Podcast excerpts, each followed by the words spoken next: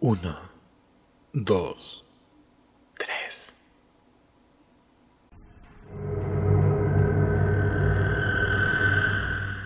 El pequeño Thomas odiaba que la dejaran al cuidado de la vecina, una viejecilla de extrañas manías, muchas de las cuales la gente relacionaba con brujería. Aún así, los padres del niño no se dejaban llevar por tonterías y confiaban mucho en ella, tanto como para encomendarle su pequeño hijo.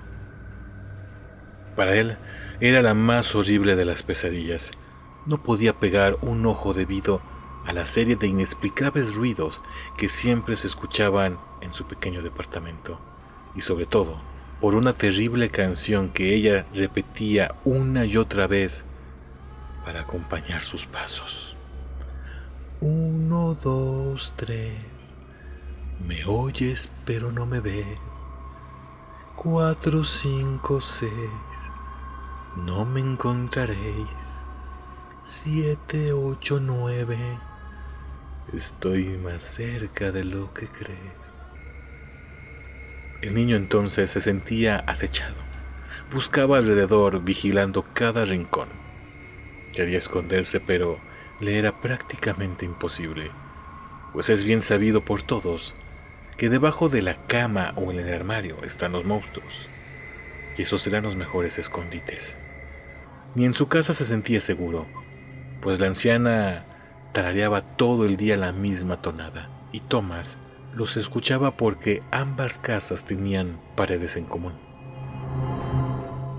Con el paso del tiempo el chico fue creciendo y el miedo se hizo menos, hasta que una noche, mientras caminaba del trabajo a casa, un chiflido se hizo eco en la oscura calle que transitaba.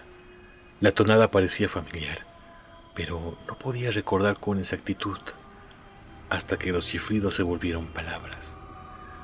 Uno, dos, tres.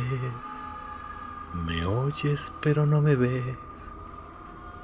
La sangre del cuerpo del joven bajó de un golpe hasta sus pies, causando tal pesadez que le era imposible moverlos.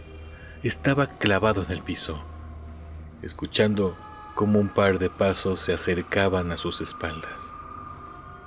Cuatro, cinco, seis. No me encontraréis. El mismo temor que lo paralizaba le dio entonces impulso para salir corriendo, casi volando hasta llegar a su casa. Ahí, un ataque de risa le invadió. Se sentía un poco tonto al huir de esos recuerdos de su niñez. Así que después de tomar aire, siguió con su rutina, escuchando primero los mensajes de su contestadora. El único mensaje era de parte de su madre, pidiendo que asistiera al funeral de la viejecilla. En ese momento, no pudo detener los escalofríos que subían electrizando a la vez todo su cuerpo, y erizado los pelos al escuchar nuevamente.